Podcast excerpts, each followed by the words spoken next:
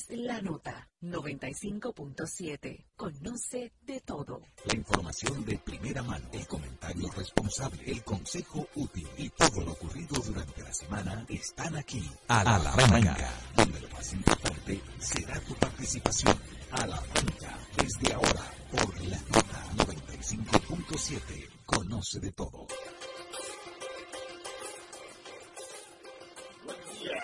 Feliz y sábado para todos. Ya estamos con ustedes con mucho gusto y cargados de información, pero de la más actual sobre los hechos y acontecimientos nacionales e internacionales.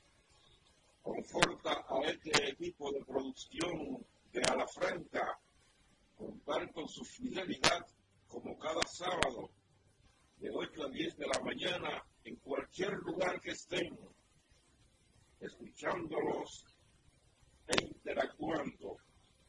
Estamos listos para iniciar esta nueva jornada y llevarle también entrevistas sobre temas de economía, política, educación, deportes y otros temas.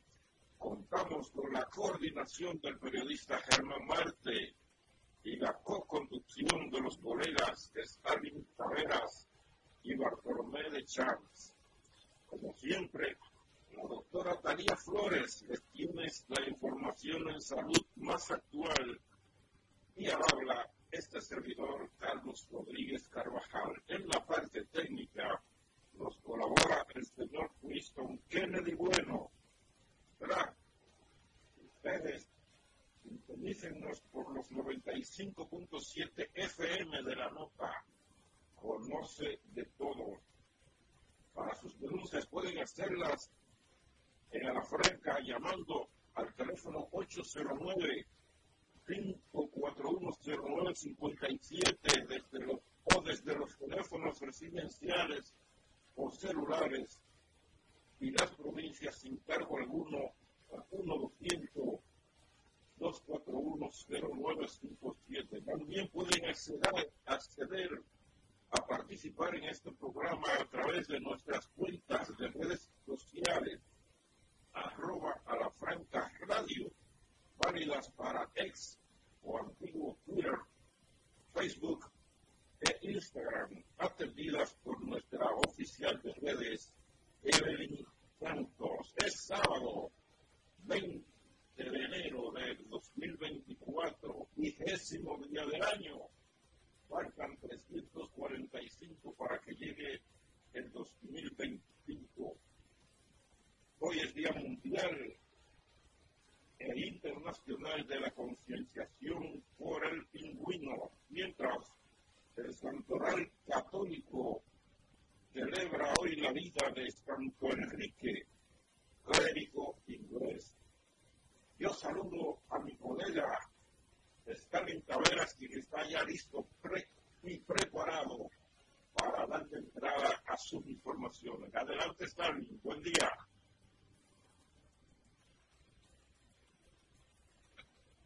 Stalin.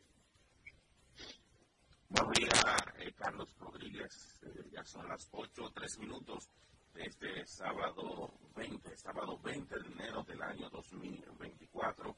Como siempre, nosotros agradecidos por la sintonía y eh, la confianza de muchos amigos que nos escuchan a través de las radios, mucha gente que va trasladándose ya hoy sábado, para algunos van a trabajar, Carlos, porque hay gente que realmente trabaja los fines de semana igual, o sea, no necesariamente se lo toman para descansar gente que también está en sus casas, escuchándonos a través de diversos dispositivos electrónicos y demás, la página web de la nota, y nosotros complacidos por tenerles ahí. Recuerden que ustedes pueden contactarse con nosotros a lo largo de este programa en las diversas vías que ya han sido mencionadas por Carlos. Creo que también ahí vale la pena recordar, Kennedy, bueno, por favor, los números telefónicos nuevamente vamos a recordar en la voz de Gensis Arias, por favor, eh, para que la gente los escuche. Nosotros queremos escuchar su participación a lo largo del programa, en los diversos debates. Usted puede llamar, puede estar de acuerdo o no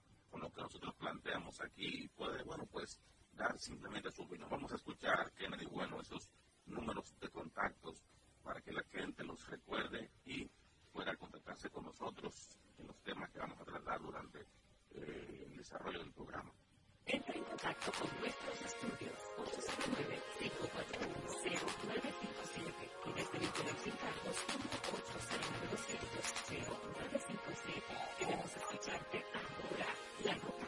Conoce de todo. Bueno, señor. Ahí están los números, Carlos.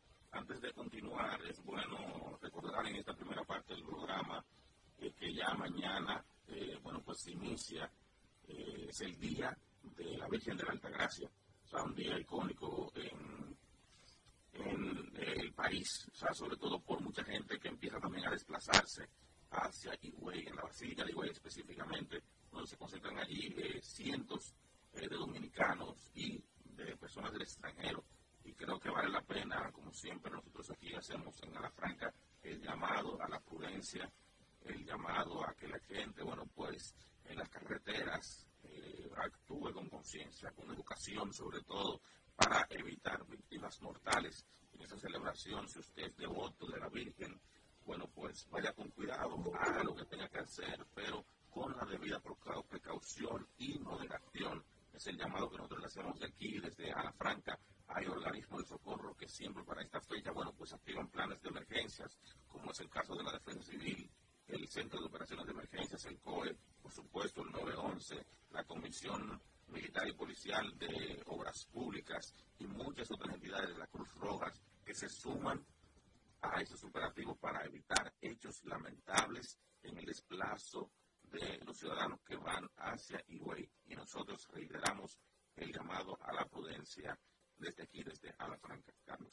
Es correcto, Starling, es correcta esa exhortación, porque es nuestro deber también recordarle a la ciudadanía y especialmente a aquellos que entre hoy y mañana y digamos que siempre eh, tienen un guía en la mano, eh, recordarle que el peor enemigo de su vida y de su libertad es la imprudencia, el exceso de velocidad, el consumo de alcohol, la inobservancia de las señales de tránsito y nada, la falta de gentileza cuando se anda conduciendo.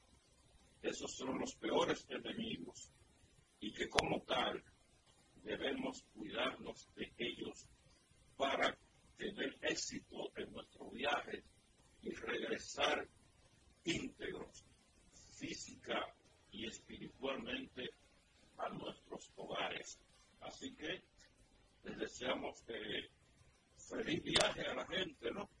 Y que disfruten su viaje, que disfruten su retiro por unas cuantas horas a rendirle pleitesía a la Virgen de la Altagracia, que es tenida como la patrona la matrona de la República Dominicana. Bueno, sobre, esta información, ayer el COE indicaba que, bueno, pues puso en marcha eh, justamente el operativo que ellos le llaman operativo altagraciano, conciencia por la vida, en 2024. Más de 7 mil personas, la mayoría de ellos voluntarios, estarán dando asistencia y eh, cuidando las carreteras para que usted, ciudadano que se desplaza, usted que está ahí, bueno, pues eh, vaya y retorne con bien hacia su hogar. Bueno, nosotros mientras tanto, Stalin, les vamos a dar algunas efemérides a la audiencia. Eh, como decirles que un día como hoy, en 1503, mediante cédula real la corona española, crea la Casa de las Contrataciones de Sevilla, que era el centro de acopio que se estableció para mercancías importadas y exportadas de origen americano, o sea, en la etapa colonial. En 1861, ante la eminente anexión del país a España por Pedro Santana, Francisco del Rosario Sánchez publica el Manifiesto de Curazao, en que informa a sus amigos que entro por Haití porque no puedo hacerlo por otra parte, los llama licencia intentar mancillar mi conducta, decir en alta voz, aunque sin jactancia, que soy la bandera de la patria. En 1905, los gobiernos dominicano y norteamericano firman la convención mediante la cual el segundo asumió el pago de una deuda de 40 millones de República Dominicana a cambio de controlar el 55% de los impuestos aduanales. En 1960, la menor de las hermanas Mirabal, María Teresa, es apresada bajo cargo de sedición. En 1974, 63, 74 diputados electos en las elecciones del 20 de diciembre se reúnen en Asamblea Constituyente para realizar la reforma de la, de la Carta Magna promovida por el gobierno del presidente Juan Bosch y promulgada ese mismo año. En 2010, el gobierno venezolano anuncia su retiro de, de las negociaciones para adquirir la, refinería dominicana de petróleo.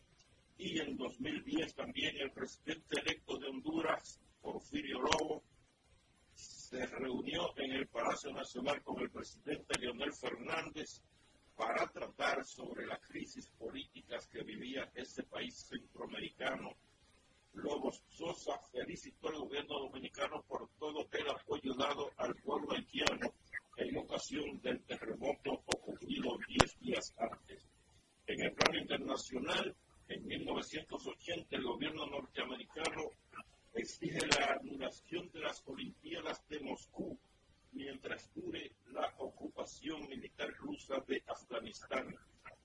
En 1986 se celebra por primera vez de manera oficial en Estados Unidos el Día de Martin Luther King y finalmente en 2020 la Organización Mundial de la Salud OMS declara que cuatro países, China, Japón, Tailandia y Corea, registrado casos de COVID-19.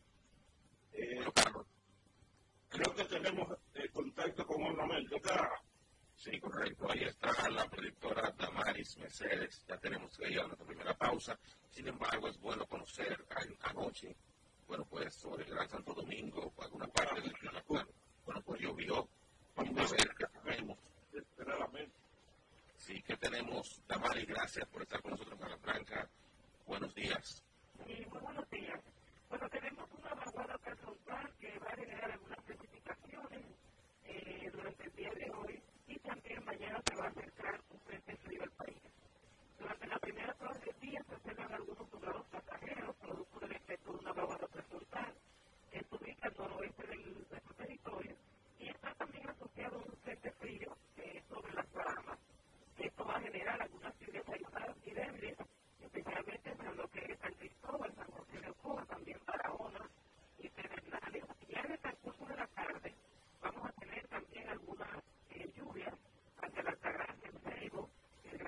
Domingo, la Romana, San Pedro de Macorís y Samaná, entre otras provincias.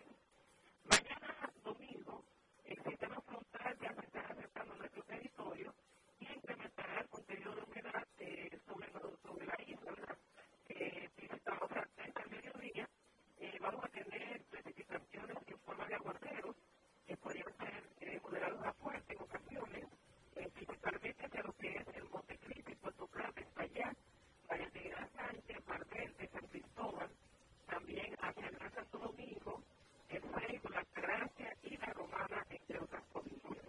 Para el final de nuevo para continuar, principalmente el Gran Santo Domingo va a estar con algún gobierno y que todo su voto y acompañado de lluvia se le lloraba. La temperatura para entrar Santo Domingo está oscilando entre los 21 y 23 grados Celsius la mínima. Y durante el día ya vamos a tener temperaturas de 2 y 31 grados Celsius. También la temperatura van a estar ligeramente calurosas debido al viento de la y ya se pasará mucho más agradable la noche madrugada, especialmente en tono de montaña y valles del interior del país, producto de la época del año. Estas son las condiciones meteorológicas más actualizadas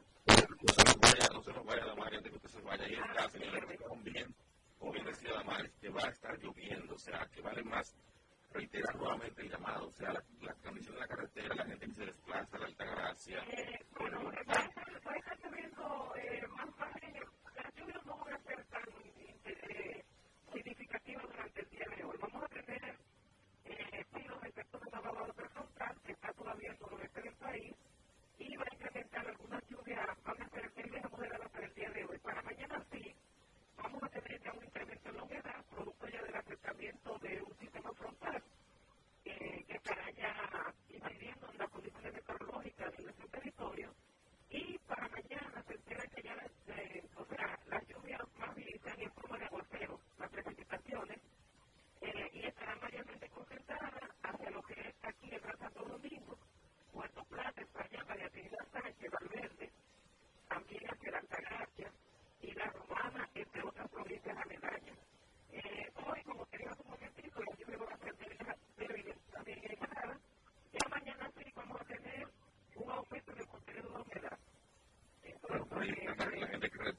right there.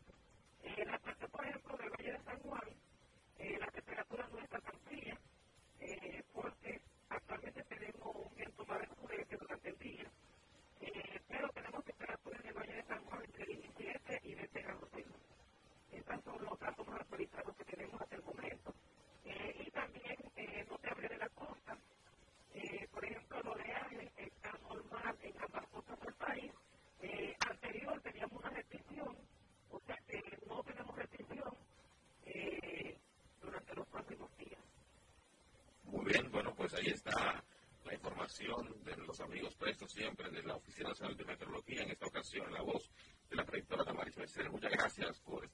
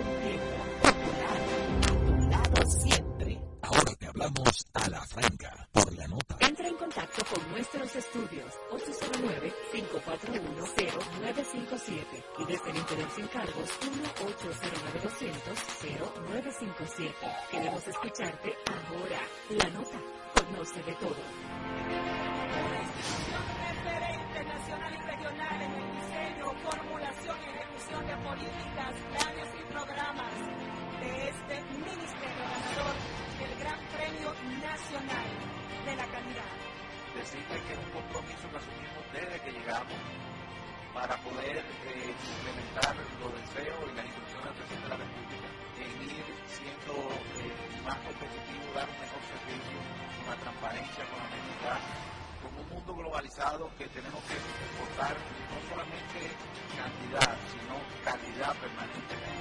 Ministerio de Industria Construir, operar, mantener expandir y monitorear el sistema de transmisión eléctrico del país es la función de la empresa de transmisión eléctrica dominicana para proveer servicios de transporte de energía y telecomunicaciones de calidad, estable, eficiente y permanente, impulsando el desarrollo económico, social y ambiental de la República Dominicana.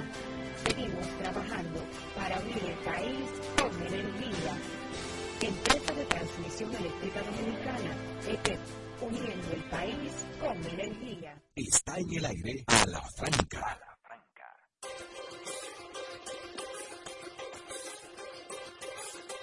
Bueno, señor, eh, nosotros decíamos el pasado sábado que la se abrió ya, se abrió la pista de y a correr los caballos con el tema de la campaña electoral, ¿verdad, señores? Y ya, ya los partidos políticos eh, muestran un activismo y unos debates eh, interesantes. Carlos, ya, como se, abre, como se ha abierto esa puerta y antes de seguir abriéndola, vamos ahí a abrirse la Bartolo, nuestro compañero Bartolo que está ahí sí, correcto. Está, para que se la participación. Buenos días, Bartolo. Muy buen día, Starling. Buen día, Carlos Kennedy, quien luego ahí en su trono, nuestro control master. Muy buen día a todos los amigos, amigas. Cada sábado nos hacen compañía en este su programa, La Franca. Un honor para nosotros tenerles aquí, donde su participación es lo más importante. Y de nuevo, como estuvimos haciendo durante mucho tiempo, tenemos que volver al recordatorio de, del cuidado sanitario de cada uno de nosotros. Hemos visto que hay una cantidad de personas que en los tumultos están usando mascarilla y no es en vano, es necesario ya que nos cuidemos, tomemos las precauciones eh, del lugar porque eh, parece que a, a como se ve, como se ve, el, el COVID y el dengue están en aumento. En la primera semana de este año, entre la primera, las primeras dos semanas del año,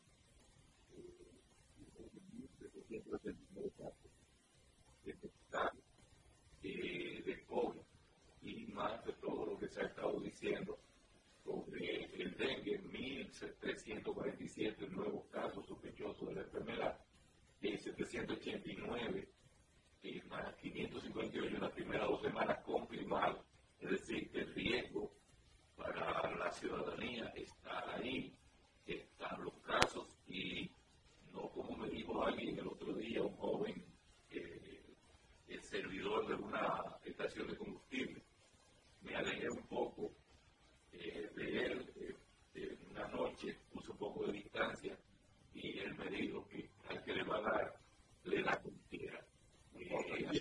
A, a las personas de que no es cierto, porque si a usted todo le fuera a dar como quiera, usted tuviera de todo, a cuidarnos todos, seguir como pensando en cómo nos vimos cuando tuvimos la pandemia que cundió y hagamos todo. No es que se haga lo mismo que antes, pero sí las precauciones donde haya riesgo. Muy buen día para todos. Buen día, Bartolomé. Mira, yo quiero aprovechar ese tema que tú expusiste ahí para eh, decir que en ese mismo contexto de incremento de los casos de dengue y de, y de COVID, el presidente de la República designó un nuevo ministro de Salud a raíz de la asistencia legal por parte de ahora caminando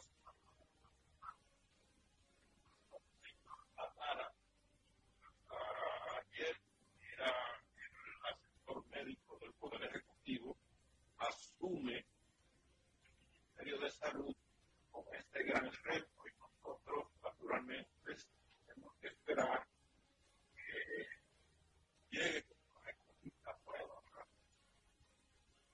que pueda enfrentar exitosamente este esta ecovita no sea la ecovita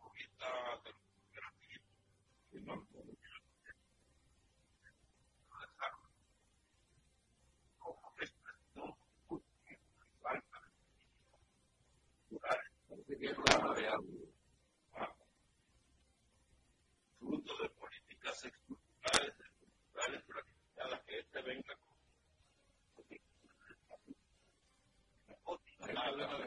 Bueno, Carlos, eh, no se está entendiendo tu audio, hay alguna este, desconexión para que pueda verificar esto. Bueno, pues Carlos Rodríguez prácticamente lo que está haciendo un llamado también a cuidado con el tema del dengue a propósito de la asignación del nuevo ministro. Eh, según lo que pudimos escuchar un tanto, eh, de tomar algunas acciones. Te oyes, te oyes, adelante, te oyes con alto Adelante, Carlos, ahora te escuchamos bien. Bien.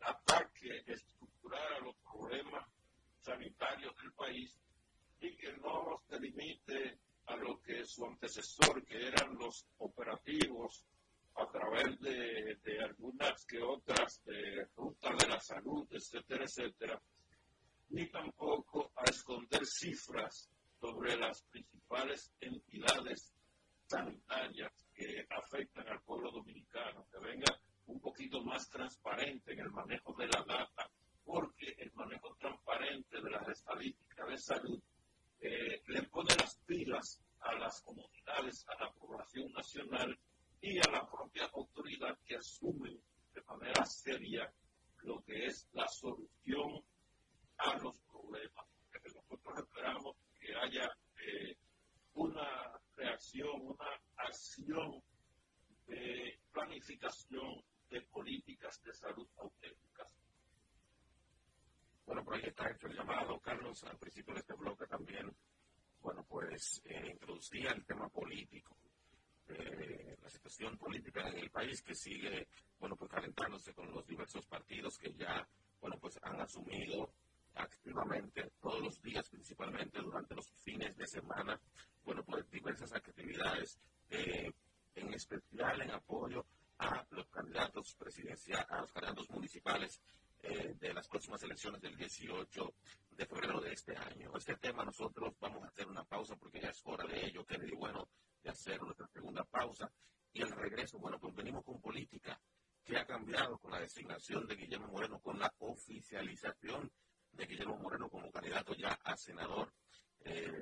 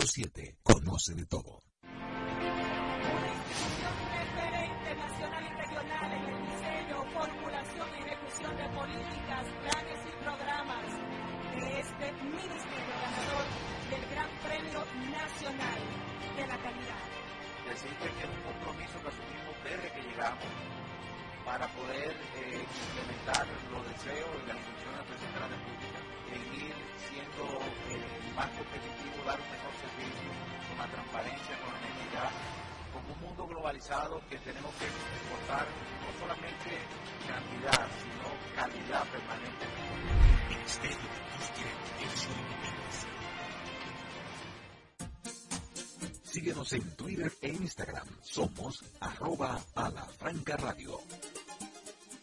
Entra en contacto con nuestros estudios 809-541-0957 y desde el interior sin cargos 1-809-200-0957. Queremos escucharte ahora. La nota conoce de todo. Construir, operar, mantener, expandir y monitorear el sistema de transmisión eléctrico del país es la función de la empresa de transmisión eléctrica dominicana para proveer servicios de transporte de energía y telecomunicaciones de calidad, estable, eficiente y permanente, impulsando el desarrollo económico, social y ambiental de la República Dominicana. Seguimos trabajando para unir el país con energía. Empresa de Transmisión Eléctrica Dominicana, EPED, uniendo el país con energía. Está en el aire a la franca.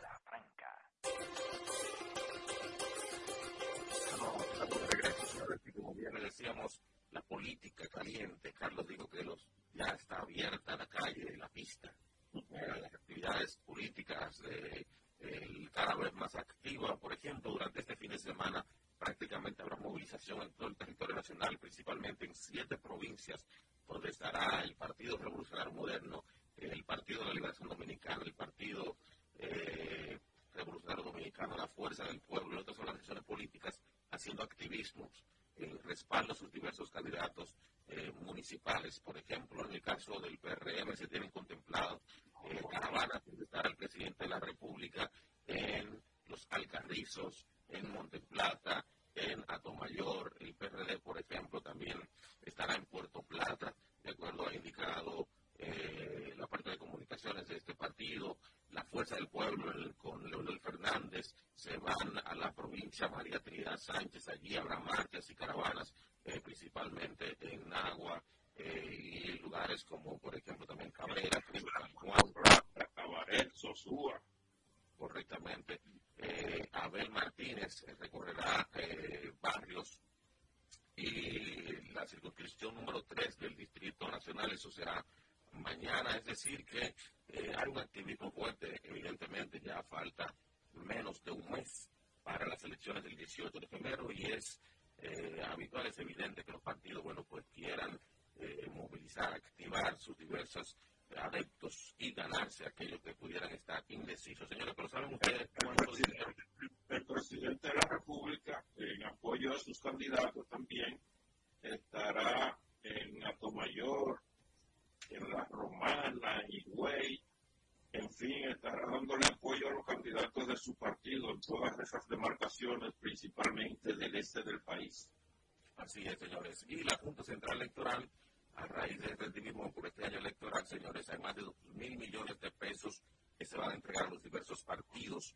Y en, el sí, y en el caso de esos partidos grandes, o sea, PRM, PLD, Fuerza del Pueblo y el PRD, van a recibir cada uno de acuerdo a una nota y de acuerdo a la resolución que emitió recientemente la Junta Central Electoral, van a recibir, escuchen bien, esos partidos mayoritarios, los cuatro, que sacaron más del 5%, 504 millones de pesos se les va a entregar al PRM por un lado, 504, al PLD también la misma cantidad, a la Fuerza del Pueblo y al PRD igual cantidad, de acuerdo también a la distribución, bueno, pues los otros partidos que hayan sacado en más del 1%. Ahí están partidos como, por ejemplo, Alianza País, que acaba de pactar con el PRM, el Partido eh, Reformista Social Cristiano Dominicano por el Cambio, entre otros.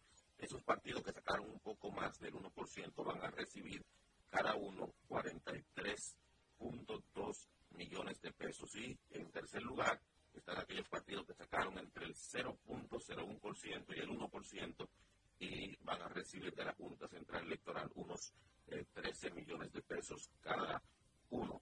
Ha sido la información más reciente de acuerdo a la distribución de recursos para este año. Dice que, dice que los partidos no, no recibirán nada. Bueno, yo creo que ese es un tema que realmente eh, hay que regular, porque al fin y al cabo, digamos usted, esos partidos, muchos de ellos a veces participan en una primera elección y luego desaparecen. Porque no pueden, no pueden, no pueden permanecer, no pueden, no pueden mantener su personalidad jurídica.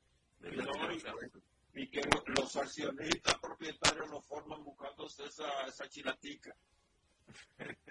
Así que ustedes saben. Bueno, señores, de tenis en el Instituto Nacional, ya Guillermo Moreno se tiró a la pista del medio, Carlos. Así es, así es. El pasado domingo fue proclamado el candidato a senador por el PRM y Fuerzas Aliadas, el doctor Guillermo Moreno. Y naturalmente eh, dejó tras de sí unas, eh, como te digo, unas penas, aunque la desplazada candidata primigenia de ese partido, la señorita, la señora Farideh Raful, fue integrada como coordinadora de campaña junto con el señor Ignacio Paliza. Ella recibió su premio de consolación por ahí, no sé cómo lo asumirá, pero el hecho es que ya está oficializada o está oficializado el match electoral de la de, la capital de la República entre el señor Guillermo Moreno y el joven Omar Fernández. Así que a correr fanáticos, como decía el emblemático Simón Alfonso Pemberton, se abrieron las compuertas. Además, eh, los partidos también candidatos. Por ejemplo, el partido de la Opción Democrática lleva su candidato propio a senador. Nosotros esperamos que en esta ocasión, como en todas y en todas las demarcaciones, la competencia político-electoral se haga sobre la base de propuestas importantes y si alguien tiene cola que le pisen, también que se la pisen, que se la saquen, porque eh, en definitiva quien debe ganar es la ciudadanía. Y cuando usted sabe que tiene alguna información y la ofrece con pruebas bien sustentadas, yo creo que es un servicio que se le hace al pueblo dominicano. Adelante, doctor Deschamps, alias el Pentagónico. El llamado a la gente que, que participe con moderación, los que estén interesados. Y nada, eh, la, eh, no podemos esperar que haya propuestas válidas, así como las propuestas son meras consignas mercadológicas así son de insincera, con parte de integridad, porque lo que hacen lo, lo, que se hace en campañas electorales como las que estamos teniendo es mercadeo para conseguir el favor de la gente y luego el candidato o el elegido hacer lo que tiene en su carpeta que a veces no lo deja ver a la gente. Así que adelante la persona que la ciudadanía que esté en disposición de participar, que participe de manera ordenada, eh, que se eviten muchos enfrentamientos que se han dado en algunos procesos anteriores, enfrentamientos individuales, no necesariamente eh, propuestos ni, estimulados por, las agrupaciones, pero sería saludable que pase, el proceso pase sin trauma de manipulaciones y sin trauma también de exaltaciones. Así que adelante y que tenga una participación. Un aspecto, un aspecto importante que hay en esta parte de la etapa electoral es el debate sobre el tema de que si el presidente debe o puede participar en inauguraciones en plena campaña siendo el candidato. Mire, yo ahora y antes y antes, eh, creo que no hay forma de que al presidente de la República se le pueda impedir que participe en inauguraciones porque el presidente de la República es el, exponente principal del poder del Estado. Y yo creo que discurre en, una, en un debate más o menos estéril, pese que la ley del régimen electoral eh, tiene, pone algunas limitaciones, pero son limitaciones que yo consideré antes y considero ahora ilógicas. Eh, yo creo que alguna ventaja tiene que tener el que, el que gana, el que ganó. Por eso, el que pierde tiene que fajarse a tratar de no perder, porque sabe que esa ventaja va ahora, va mañana y es igual. De manera que preferiría que la gente con la que uno pueda simpatizar y tener algún, alguna coincidencia en materia de lo que es la visión de Estado y el plan de país, eh, dedique más tiempo a trabajar, a forjar un aura ganadora y a dejarse de estar perdiendo tiempo con eso, porque eso es inútil. Yo pienso que la ventaja del que gana se la da el mismo triunfo y la desventaja del que pierde se la da el no haber hecho lo necesario o lo posible para ganar. Así que eh, las lágrimas de Jeremías que se queden y que se conviertan en aliento para las próximas oportunidades. Bien, bueno, pues una puntualización y quiero hacer esto como una especie de ilustración porque siempre lo hacemos. Primero, decir, reiterar que en el caso de la candidatura del Distrito Nacional, la batalla no es contra Guillermo Moreno, la batalla es contra la estructura del PRM en el Distrito Nacional. No se puede ver el match en el tema congresual entre Omar y eh, Guillermo Moreno como ellos dos. O sea, si bien es cierto que son los dos productos, al fin y al cabo, y las caras visibles, y que en ese en esa mercadotecnia, si así podemos decirlo, electoral, bueno, pues ahí yo entiendo que eh, Omar Fernández le lleva a, Guillermo Moreno desde mi óptica, pero en el tema del punto de vista operativo y estructural y logístico, eh, realmente el PRM, la estructura del PRM en el distrito es la que va a tener que combatir tanto Omar como la fuerza del pueblo en sentido general. Y ahí es muy probable que Guillermo Moreno bueno, pues pueda dar un susto por la gente y los liderazgos eh, posicionados que tiene el PRM que van a apoyar a Guillermo Moreno en esta contienda electoral. Eso hay que dejarlo bien claro, para que la cosa no es tan gris, no es tan clara como la gente lo ve. Por otro lado, en el ámbito municipal, que es la primera batalla, como bien decimos y como bien hemos dicho, y seguramente ustedes han escuchado por ahí, de acuerdo a la última elección del 2020, de las elecciones que tuvimos, que es la, la la experiencia más reciente de este tipo, febrero, 18 de febrero en este caso define mayo 2024. Mayo 2024. Estamos hablando, por ejemplo, en términos de votaciones, lo que pasó en el 20, el PLD y sus aliados en las elecciones municipales de marzo del 2020, estas elecciones extraordinarias, por ejemplo, se alzaron con 1.400.000 votos independientemente de las alcaldías que ganaron, que perdieron, etcétera, etcétera. Un millón cuatrocientos mil votos sacaron en marzo del 2020. El PRM, en esas mismas elecciones municipales de marzo del 20, sacó un millón setecientos mil votos. Estamos hablando de trescientos mil votos por encima, más o menos, un poquito más.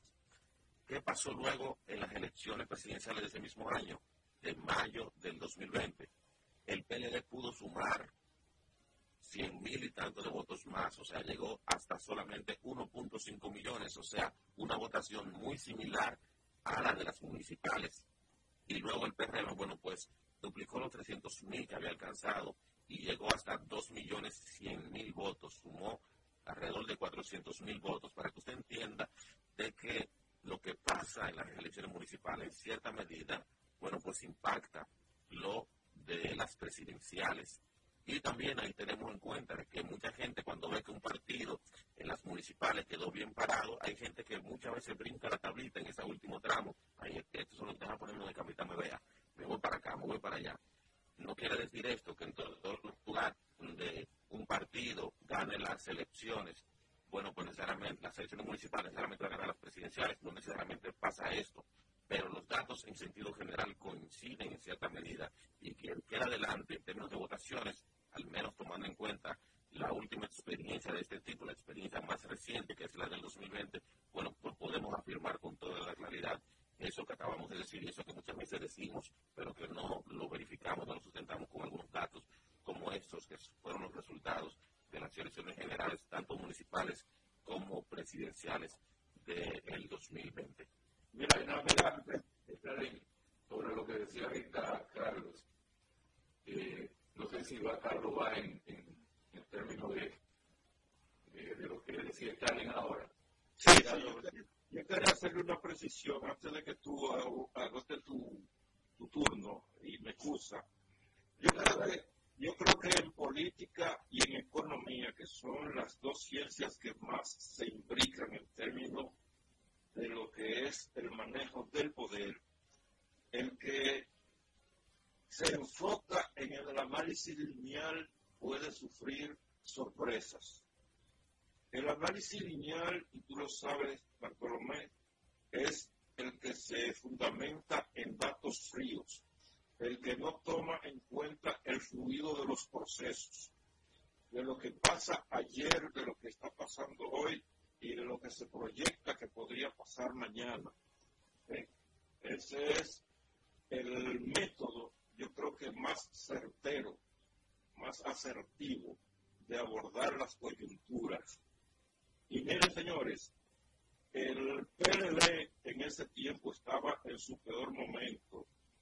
PLD tenía sobre sus hombros eh, la presión o el asedio de los grupos de presión que encabezaba en ese momento la Marcha Verde. La Marcha Verde hoy no existe o está ausente del panorama político dominicano y con todo y eso el, ese partido pudo sacar esa votación contra la corriente.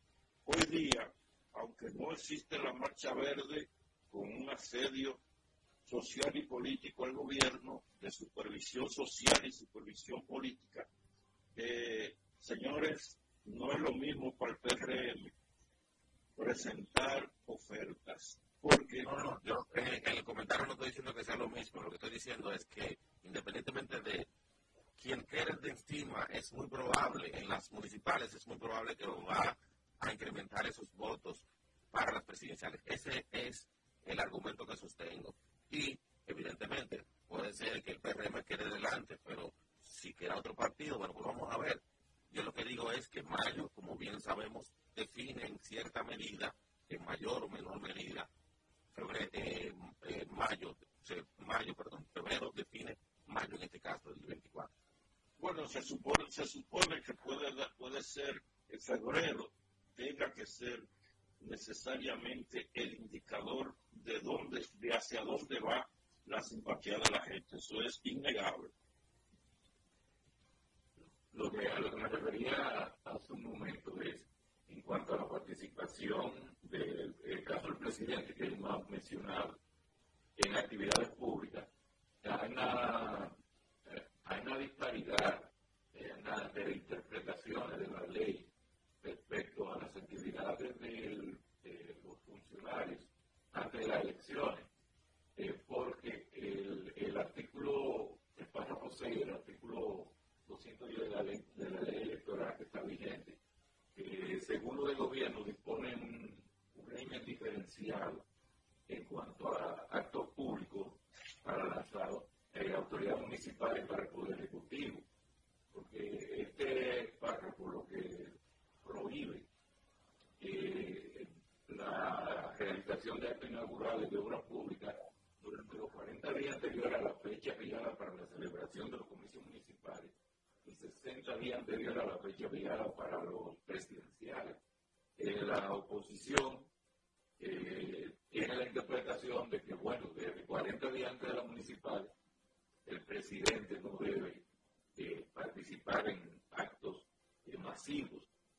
sin embargo, los del gobierno dicen que los 40 días son para funcionarios municipales que estén terciando en la contienda, que el presidente ni siquiera es candidato todavía, porque a principios de marzo, cuando se va a presentar su candidatura, y dice el consultor jurídico del Poder Ejecutivo, alega que lo que se trataría es de inhibir al presidente de la República de cumplir con sus funciones en una etapa electoral en la que él no tiene formalmente nada que ver, porque la presidencia, el, el incumbente de la presidencia, no es candidato a nada todavía, y mucho menos a las municipales. Pero como le dije acá, cada quien lo que debe hacer es intensificar su trabajo y su campaña, porque no estamos, no, no, no se ha podido controlar tanto la participación de las autoridades en los procesos electorales eh, y ese esfuerzo se debe aplicar a ganar votos por ahí de cada quien. Y además, sí, es verdad que la, el tener el poder en la mano en cualquier instancia le da cierta ventaja, pero como Carlos ha dicho, no solamente el que ganó ante la elección anterior, sino porque tiene una responsabilidad que es alcalde y es alcalde. Solamente se le pueden limitar algunos actos y el que es presidente sigue siendo presidente y solamente ya cuando sea candidato se debe limitar algunos actos que le, le duplican o le multiplican la ventaja frente a otro candidato. Bueno, pues ahí está, señores, tenemos que hacer una nueva pausa. La doctora Tania Flores ya está con nosotros. El regreso, bueno, pues su comentario, comentario del especialista, todos los temas importantes de salud que nosotros no queremos que usted se pierda. Adelante, Kennedy, bueno. A la franca, por la nota 95.7, conoce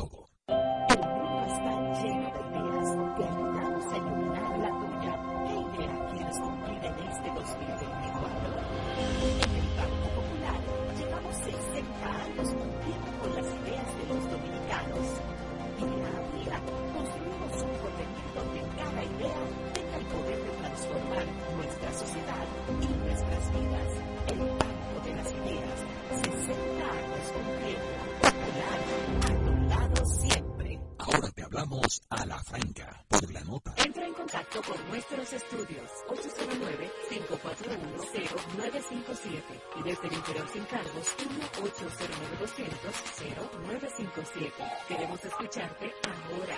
La nota conoce de todo. Está en el aire a la franca. La, franca. la prevención es la clave perfecta para vivir mejor. Te invitamos a conservar la salud. Escucha los consejos de nuestros especialistas.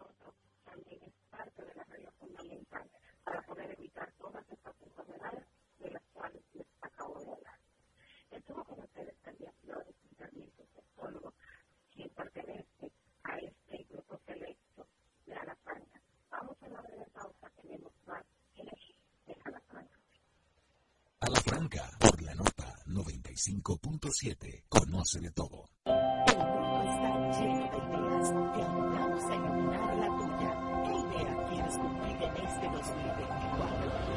En el Banco Popular llevamos 60 años cumpliendo con las ideas de los dominicanos. Día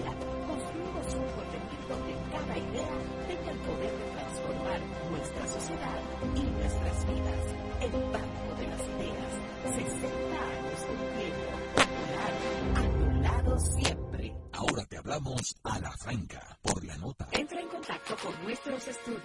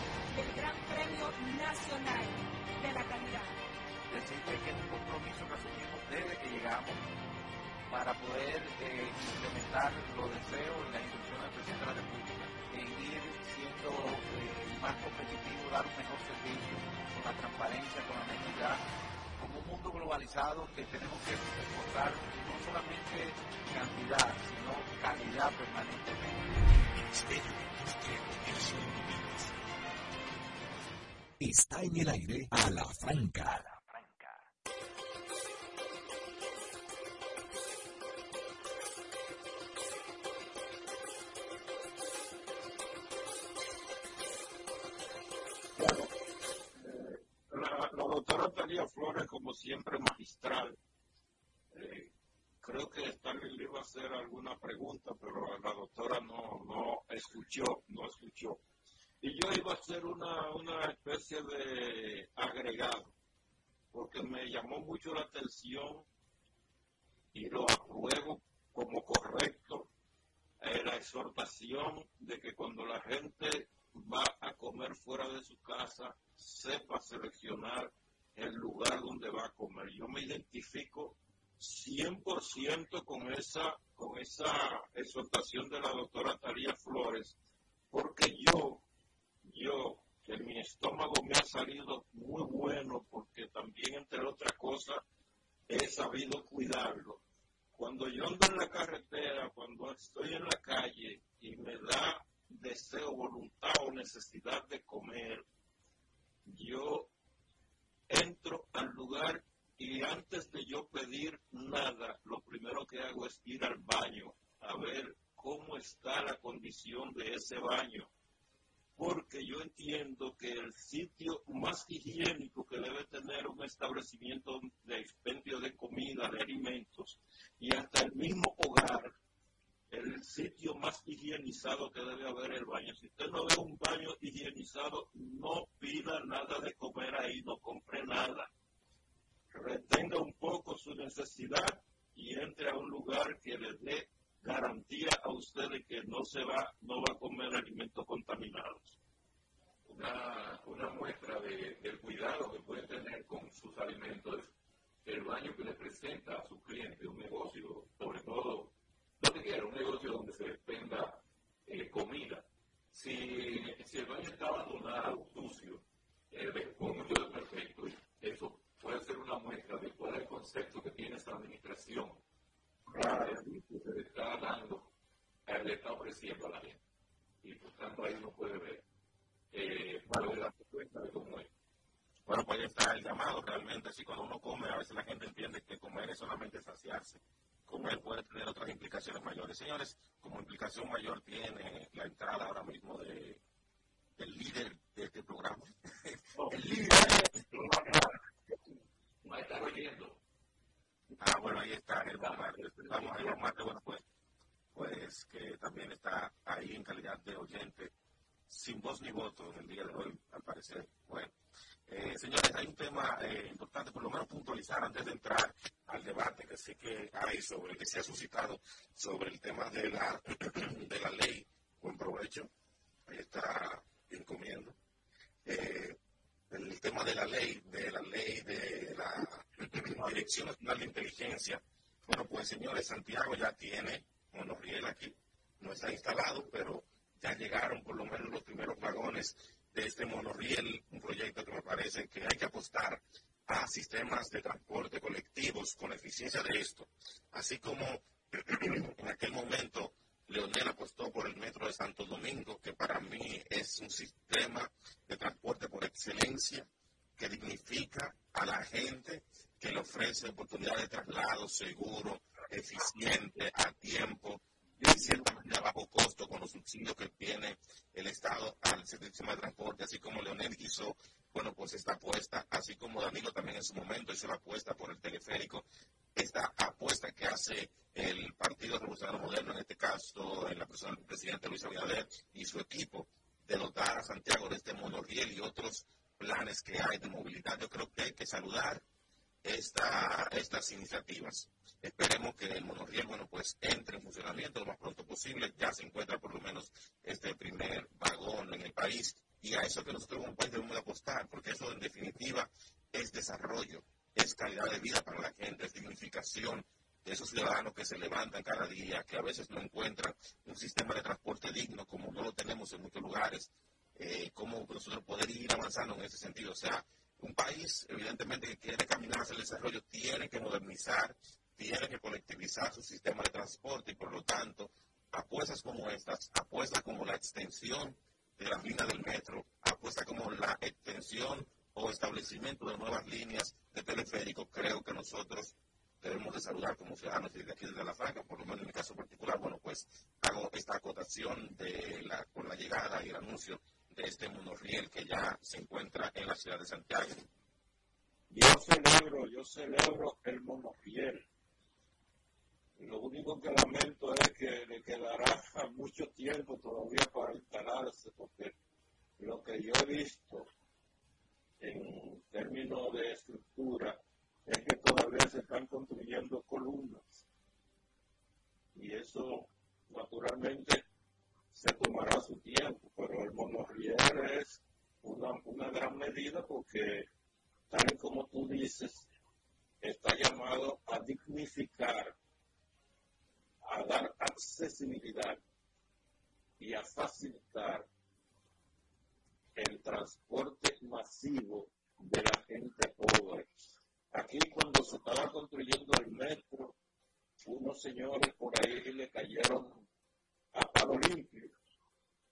Pero yo nunca he visto que, perdón que les mencione nombres, que Pepín Corripio, que los Bonetti o que lo, cualquiera de esas familias poderosas se monten en el metro, utilicen el metro, eso lo que lo usa es el pueblo llano y sencillo. Y esa gente tiene derecho, esa gente tiene derecho a tener medios de transporte y movilidad que que le garantice eh, determinada seguridad, determinada comodidad y determinada dignidad su diario vivir. Hay algo, Carlos, que, que es importante, es decir, hay personas, como alguna de esas que tú has mencionado, que requieren ciertas condiciones hasta de seguridad y nunca eh, podrán, este, es un caso excepcional de observación, utilizar esos medios. Sin embargo, hay que apuntar a, además de los sectores que tú mencionaste, hay un sector intermedio, el colchón de Estado, clase media, que, está forzada en, en las grandes ciudades de la República Dominicana a invertir como asunto prioritario en un, en un vehículo porque no tienen manera de llegar a, su lugar de trabajo y hacer sus actividades con severidad y seguridad. Sobre todo hablemos de Santo Domingo y Santiago. Eh, en muchos lugares del mundo, sectores hasta intermedios eh, utilizan redes de transporte que son efectivas. Usted puede ver ejecutivos en el metro de Nueva York que van con sus tenis y algunas mujeres con los zapatos formales en la mano y otros tienen una provisión de, de calzado en la oficina y andan con un zapato cómodo, van a su metro y llegan con mucho más rapidez y seguridad. Como que no puede gastar combustible ni meterse en grandes taponamientos. Sí, sí, Aquí hay, por ejemplo, ayer hablaba con alguien y coincidíamos en que, por ejemplo, para donde hay metro, en un horario no pico, yo tomo el metro. Yo, eh, de hecho, hubo una asignatura que la, la escuela, mi escuela en la Universidad Autónoma de Santo Domingo, me pidió que asumiera ante un problema una compañera y me lo pidió porque el local donde está la asignatura está en, en una estación yo estoy cerca de una estación de metro y esa es la forma en que pensaban que yo podía desplazarme. Y el director me llamó, el director de la escuela, me dijo que si podía asumir esa asignatura de una emergencia, dado que yo estaba en la línea del metro, o sea que podía llegar eh, en menos de media hora, porque de otra manera serían 45, 50 minutos eh, y a veces más de una hora para en determinado momento para no trasladarse. Entonces hay que apuntar no solamente que desaparezca la gran cantidad de, de carros de concho, que son unidades individuales que andan en la, en la avenida, llenando más la avenida que el servicio ya que se da, sino que también una cantidad importante de personas en los que no han hecho mucho esfuerzo para comprar su vehículo porque es obligatorio, no lo hagan, y personas que tienen su vehículo pero que en un momento, usar el transporte colectivo con tranquilidad, seguridad y comodidad, pues que lo hagan y eso va a despejar. No solamente va a despejar eh, las avenidas, que es importante, lo importante de despejar las avenidas es que la gente pueda llegar a trabajo, que no puede gastar en, tres horas en, el, movimiento, ocho horas de trabajo y tres de, desplazamiento para ir al trabajo. Eso, como ha dicho Carlos, creo que eh, eh, quisiste decir, es que es el interés de los grandes empresarios si no hay transporte, no hay producción. Y mientras menos efectiva, efectivo sea el transporte, eh, eh, menos, eh, menos producción en, en, volumen y menos disposición a trabajo va a tener el servidor, el empleado. Y sin duda que hay que apuntar también otros beneficios colaterales, como por ejemplo, hasta la actitud de la gente. Una gente que te dura 50 minutos, una hora de trayecto, muchas veces no tiene la misma actitud que una gente que puede llegar fácilmente. Si tomamos, si, si tomamos en cuenta también lo que produce, eh, bueno, pues en ahorro de, combustible a la gente. O sea, una gente que en un trayecto en el metro puede hacer 15 minutos y, qué sé yo, 35 pesos, 50 eh, pesos, 60, 70 pesos, ida y vuelta, que tal vez eso les represente otra cantidad de dinero en un transporte privado. O sea, ese es otro elemento que hay que considerar con apuestas colectivas y eficientes como esa que nosotros mencionamos, pero también otro elemento que nosotros no mencionamos, pero que es fundamental, el tema de eh, lo que se produce en términos medioambientales, o sea, cómo nosotros reducimos en cierta medida esa emisión de gases de efecto invernadero, esa contaminación que se produce en el ambiente con cuando tú tienes una cantidad mayúscula de vehículos como tenemos en Gran Santo Domingo circulando. O sea, el metro, aparte de ser, y el teleférico y el monorriel, aparte de ser eficientes, aparte de ser dignificadores de la, de la calidad de vida de la gente, bueno, pues también son una apuesta a la conservación medioambiental y al mantenimiento de, en cierta forma, la contribución de que no haya tanta contaminación en el ambiente de las ciudades donde están instalados. Hay que hacer, señores, una nueva pausa y al regreso, bueno, pues venimos con más temas. Sigue caliente el debate con la Dirección Nacional de Inteligencia, una nueva medida tomada por el gobierno a raíz de los diversos rechazos, bueno, de los mayúsculos rechazos que tiene esa normativa. Bueno, si al regreso vamos a tratar este tema. A la franca, por la nota 95.7. Conoce de todo. Referente nacional y regional en el diseño, formulación y ejecución de políticas, planes y programas de este ministerio ganador del Gran Premio Nacional de la Calidad. Decirte que es un compromiso que asumimos desde que llegamos para poder eh, implementar los deseos y las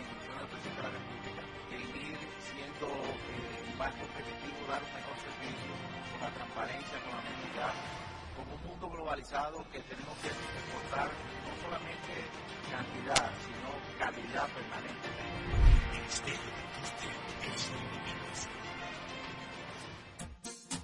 Síguenos en Twitter e Instagram. Somos arroba a la franca radio. Entra en contacto con nuestros estudios 809-541-0957 y desde el interior sin cargos 1-809-200-0957. Queremos escucharte ahora.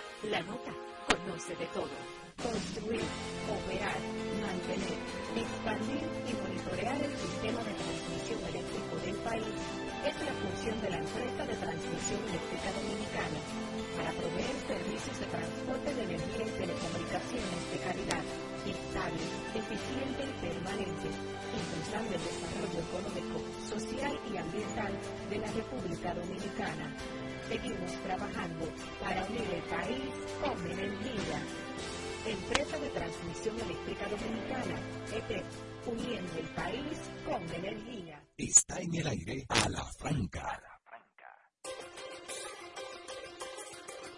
Ayer, ayer, ayer a la salida de una actividad en que inauguraba una academia de béisbol, el presidente de la República eh, dio unas declaraciones en que justificaba en parte lo que ha sido el debate de la semana, que fue la ley 124 que regula lo que ahora se llamaría Dirección General de Investigaciones.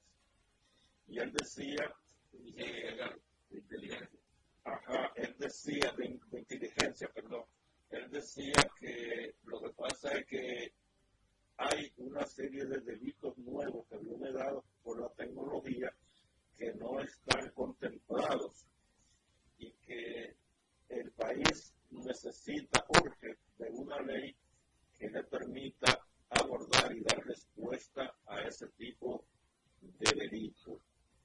Yo digo que esa justificación, entre comillas, del presidente es totalmente floja e improcedente, porque si bien es cierto que la tecnología y la sociedad de la información nos han traído delitos nuevos eh, formas de criminalidad nuevas. Lo cierto es que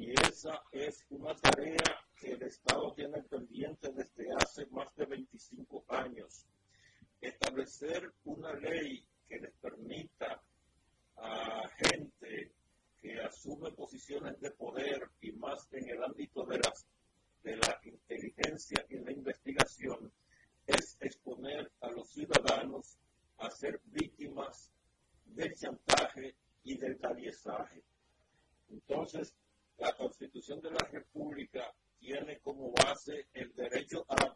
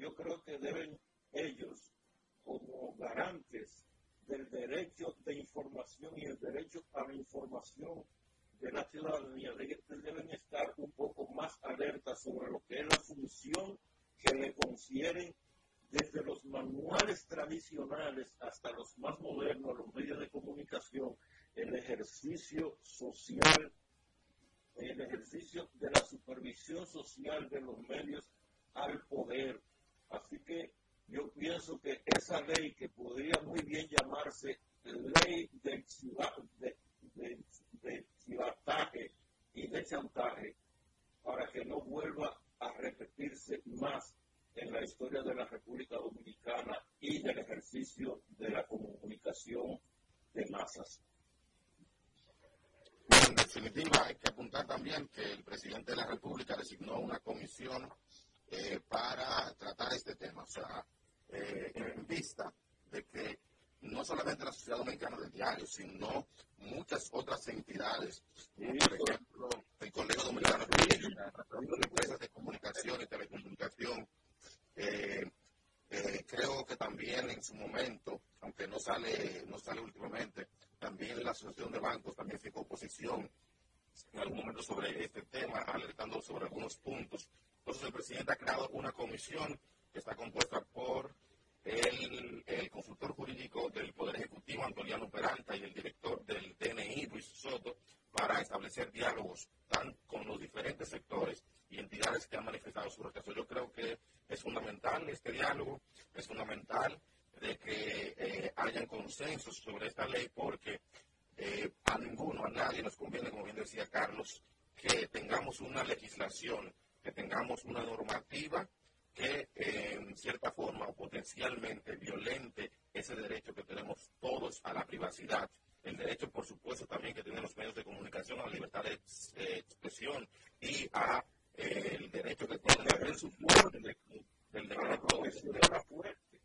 Exactamente, que ahí vendría siendo, eh, me parece que se llama, bueno, se me va el nombre, como está, está consignado en la Constitución de la República, que es el secreto profesional básicamente que tienen, por ejemplo, eh, periodistas, eh, abogados y otros sectores. O sea, que se vulnere esto, bueno, pues a ninguno, a la sociedad dominicana, en sentido general, a la democracia dominicana, a lo que somos nosotros, incluso como referencia de otros países de la región, no nos conviene. Así que nosotros apostamos a que este diálogo pueda dar frutos, que no se quede solamente en diálogo ni en una eh, comisión con muchas otras que se crean que después de ahí nadie sabe qué sucede, sino que se lleguen a consensos fundamentales en ese sentido.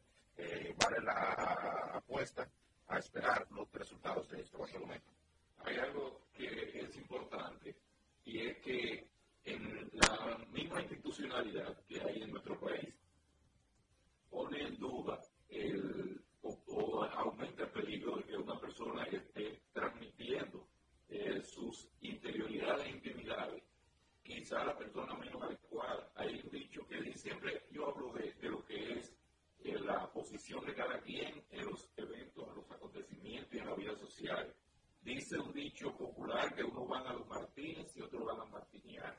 En, si ahora mismo se está obligando a las personas a decir cosas casi contra sí mismo y contra cualquiera, son penas de ser, eh, de ser castigados con penas eh, hasta de prisión, usted está poniendo en manos de unos individuos, porque son individuos, le está dando un poder a unos individuos, como el poder que tenían los curas en la Edad Media, un poder que acrecentó mucho la fuerza de la Iglesia Católica y era que la gente iba y le decía al cura lo que en toda su, su, vida, se le ponía toda su vida, y aunque textualmente eh, digamos, dejando el espacio, ese cura no lo iba a decir, pero en su actitud y su forma ya sabe con quién está tratando en cada momento. Entonces, usted no puede, no pueden obligar a la gente a exponerse. Además, aquí no hay garantía de que haya ningún secreto.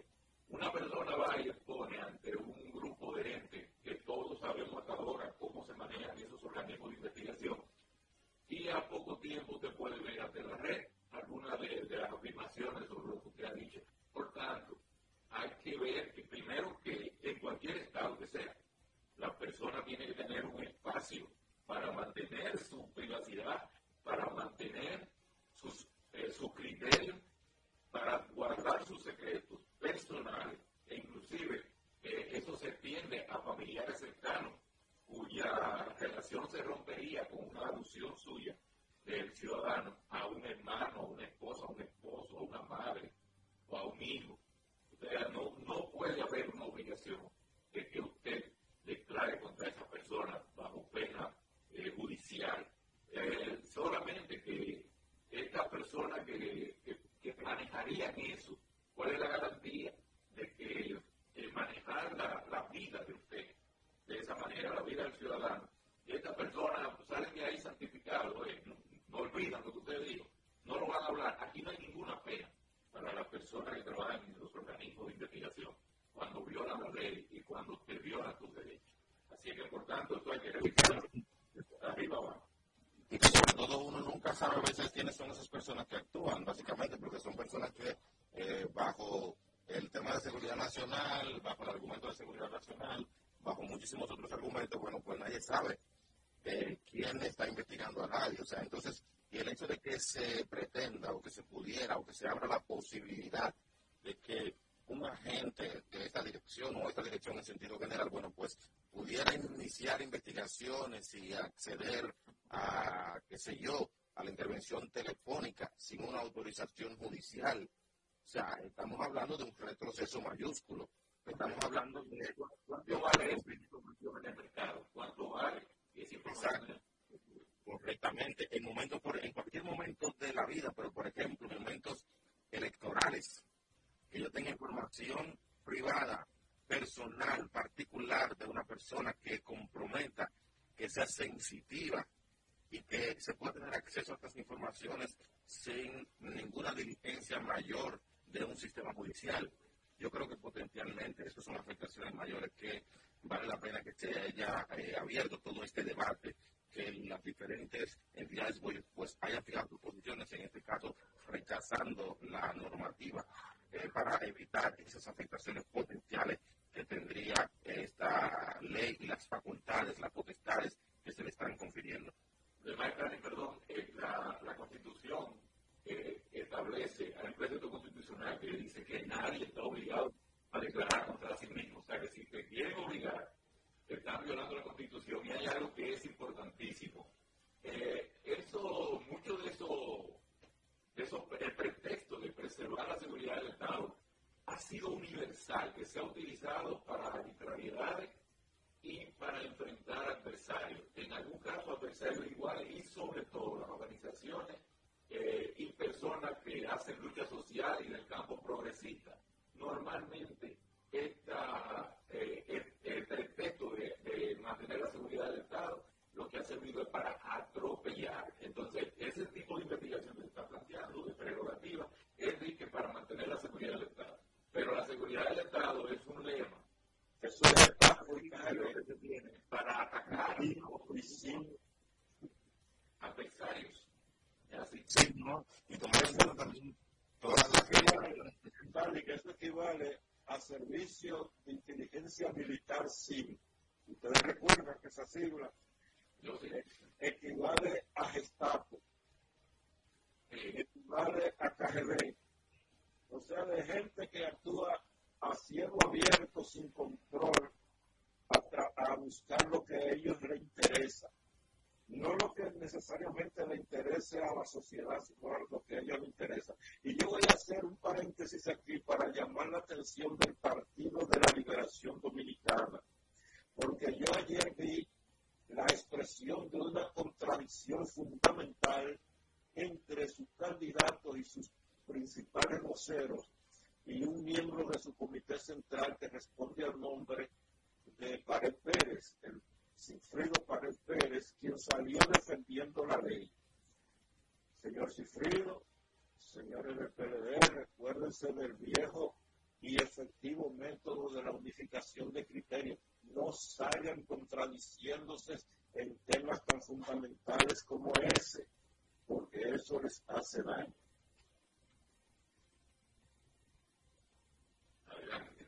A la franca, 95.7, conoce de todo. Referente nacional y regional en el diseño, formulación y ejecución de políticas, planes y programas de este ministerio ganador del Gran Premio Nacional de la Calidad. Decirte que es un compromiso que asumimos desde que llegamos para poder eh, implementar los deseos y las instrucciones del presidente de la República en ir siendo eh, más competitivo, dar un mejor servicio, con la transparencia, con la honestidad, como un mundo globalizado que tenemos que reportar no solamente cantidad, sino calidad permanentemente.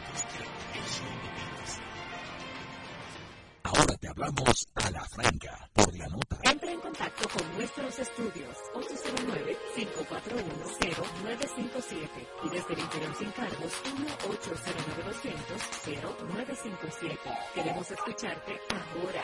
La nota conoce de todo. Está en el aire a la franca.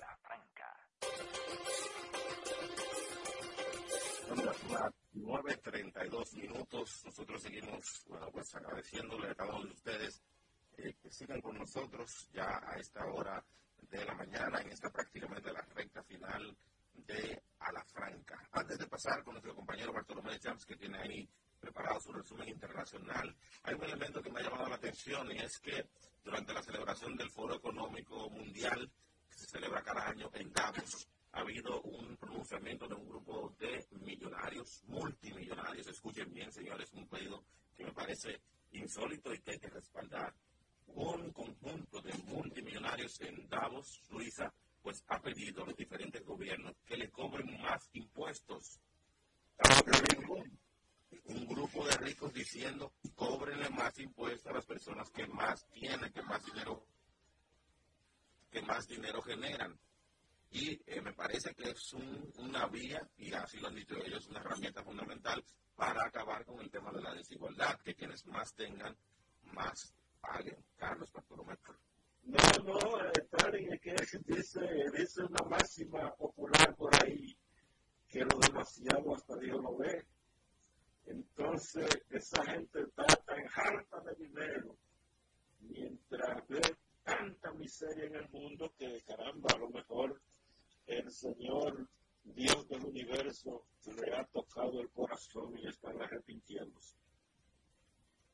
Pero como la información, eh, nosotros abrimos la eh, participación de Bartolomé Champs con las internacionales en la Franca. Bien, eh,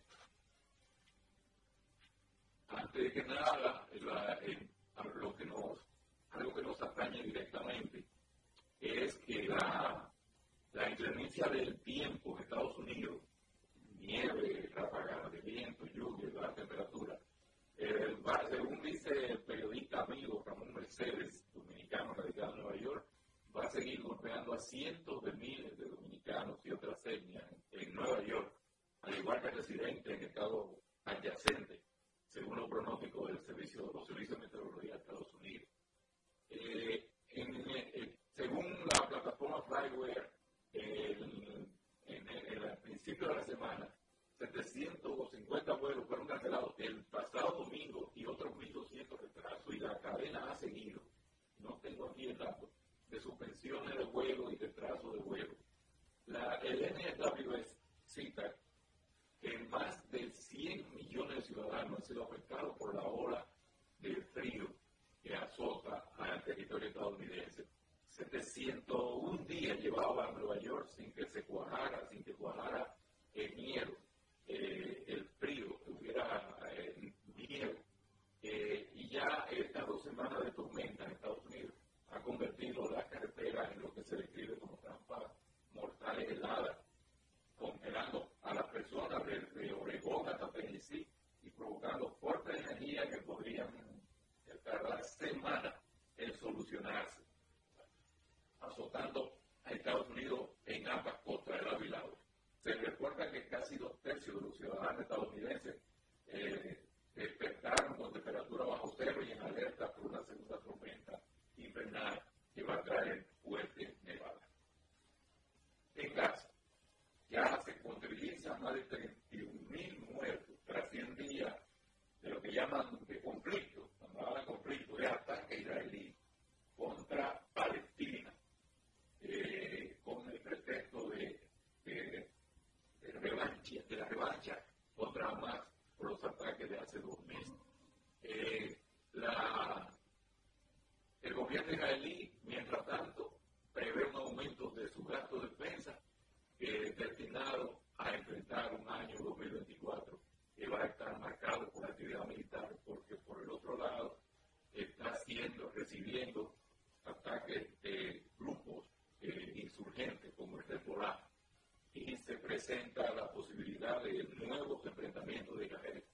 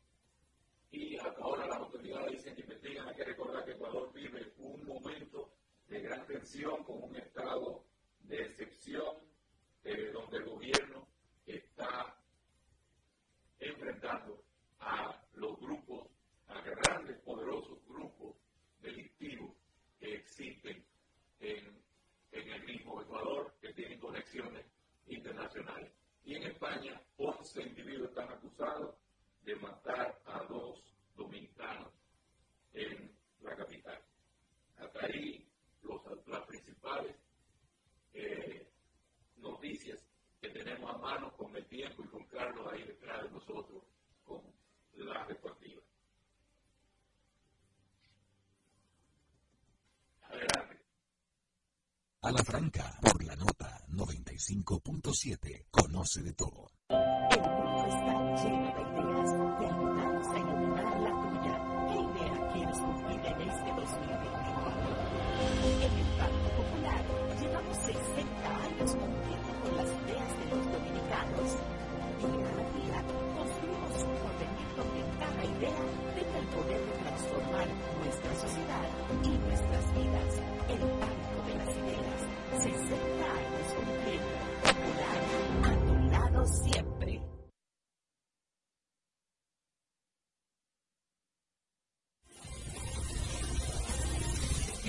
sociales también hablamos a la franca. Síguenos en Twitter e Instagram como arroba a la franca radio.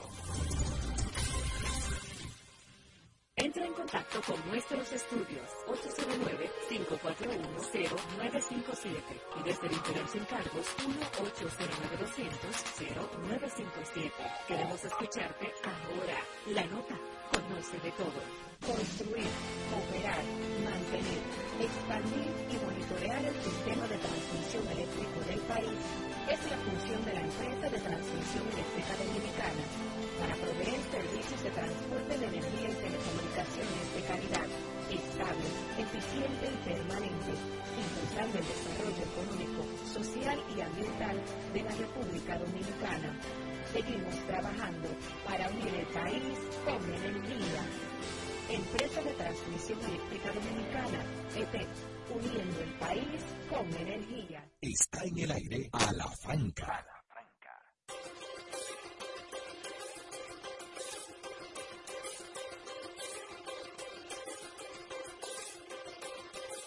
Al reporte, señores. Eh, lo primero es felicitar a nuestra colega Tania Flores porque dio un palo, pasó a la final. Ella debe estar echando vaina a mí, a Bartolomé, a Germán, a Stalin, porque a partir de hoy ya los tigres del Licey, ahí veo a Winston Kennedy bueno gozoso. Eh, a partir de hoy empieza la serie final entre Estrellas Orientales, como dueña de la casa, y los Tigres del Licey, quienes ganaron el derecho a la participación al quedar primero y segundo en el round robin. De esa manera cayeron doblemente los pronósticos mayoritariamente dados por expertos que entendían que los favoritos para ir a la final eran el avasallante equipo gigante del Cibao que ganó fácil la serie regular y los Leones de Recogido a quienes le atribuían el suficiente talento y la química para llegar a la final clasificando en el round robin.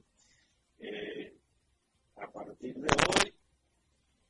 7 de la noche, 7.30 de la noche, las estrellas que ganaron el derecho a disfrutar de la casa en el primer partido, eh, iniciarán esta serie mundial del, del béisbol del torneo otoño invernal dominicano que está dedicado a la cronista Onfalia Morillo. Eh, a ellos les corresponde ser la sede del juego de apertura de la serie que, repito, iniciará esta noche y que se jugará de corrido, exceptuando el próximo miércoles, que es el único día libre. Señores, pica y se extiende la crisis del Comité Olímpico Dominicano. ¿Qué vamos a hacer con ellos cuando el país está solo a cuatro meses de, bueno, tener que enfrentar el máximo compromiso olímpico que Estado deportivo alguno pueda enfrentar. Porque se trata de que en ese tiempo se estarán iniciando las Olimpiadas de Francia, París 2024.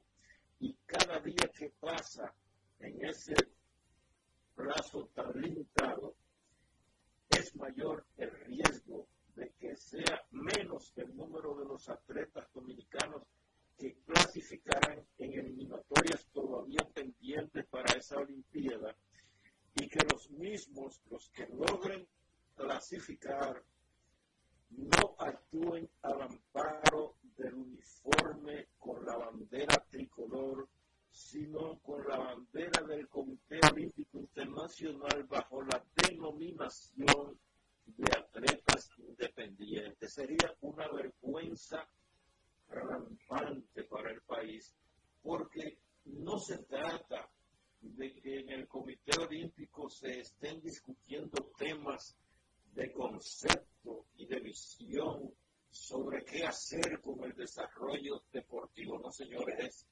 manejo de presupuesto. O sea, por los cuartos baila el mono.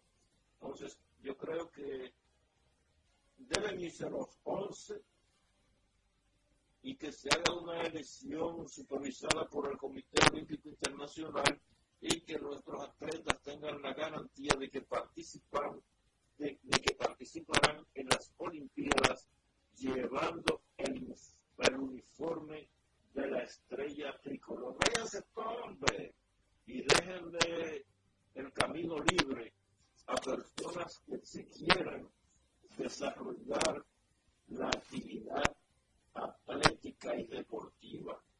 Finalmente, señores, el Coya tiene un pie en Cooperton.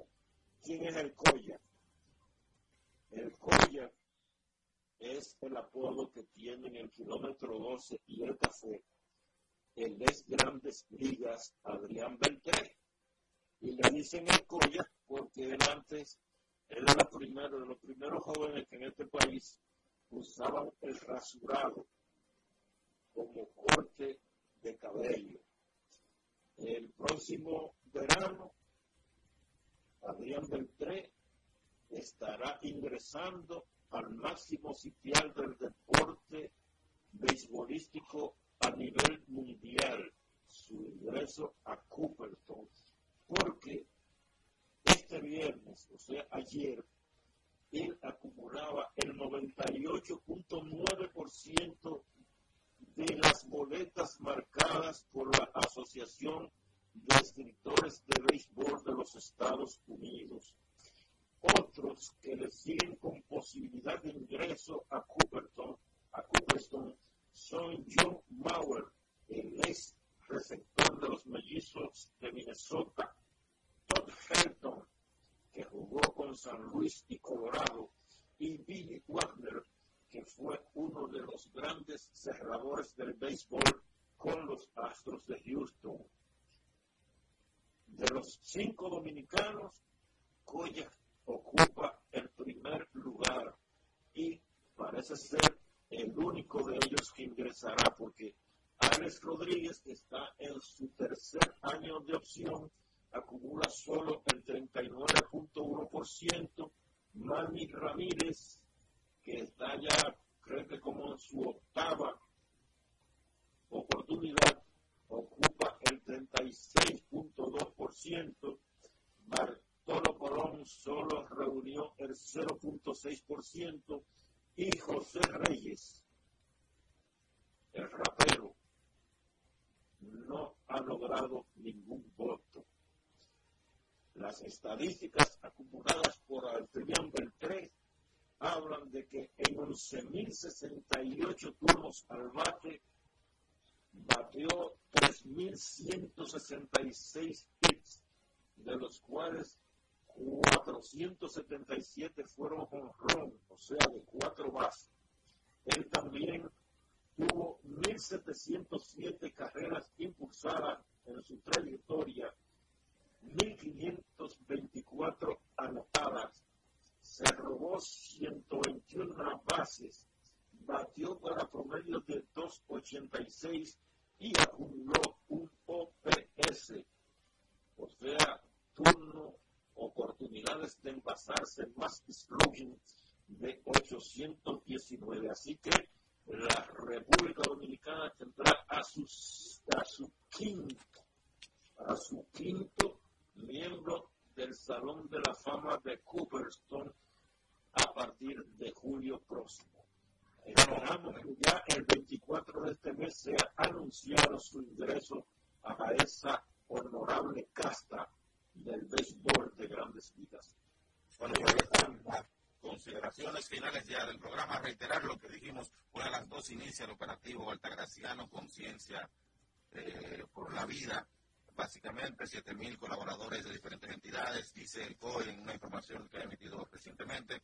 Habrán ocho talleres móviles disponibles, 303 puestos de socorro, 93 ambulancias, dos hospitales eh, de campaña, un helicóptero también y 11 grúas para dar asistencia. Y las recomendaciones siguen siendo, dice el COE, cuida de los peatones, no excedas el límite de velocidad, use el cinturón, respete las señales de tránsito, use el casco de seguridad si se va a desplazar en motocicleta, si vas en autobús, manténgase sentado, si viaja con niños, utilice un sistema de retención infantil, son las recomendaciones del COE para las personas que se desplazan a la celebración eh, del Día de la Altagracia mañana, domingo 21.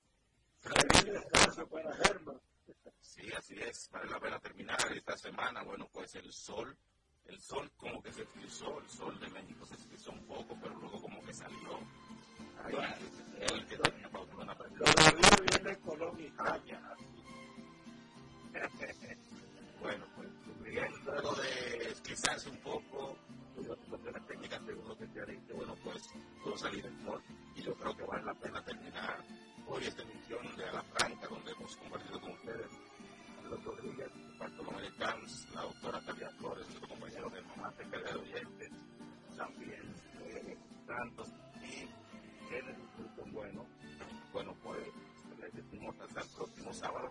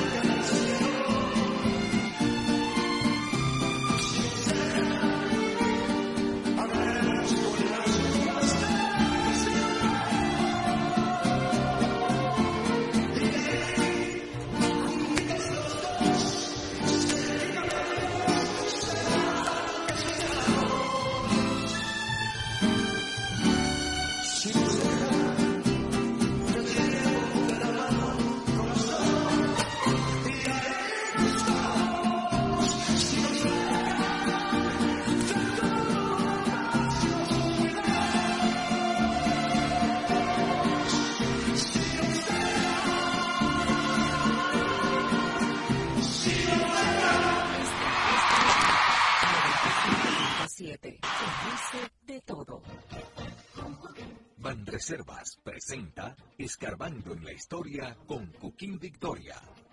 El famoso barco Titanic tenía dos gemelos, el RMS Olympic y el HMHS Britannic.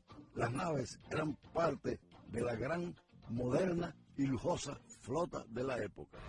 Tenemos un City Tour en los Miami y en la Gran Manzana. Un recorrido de las memorables playas de Miami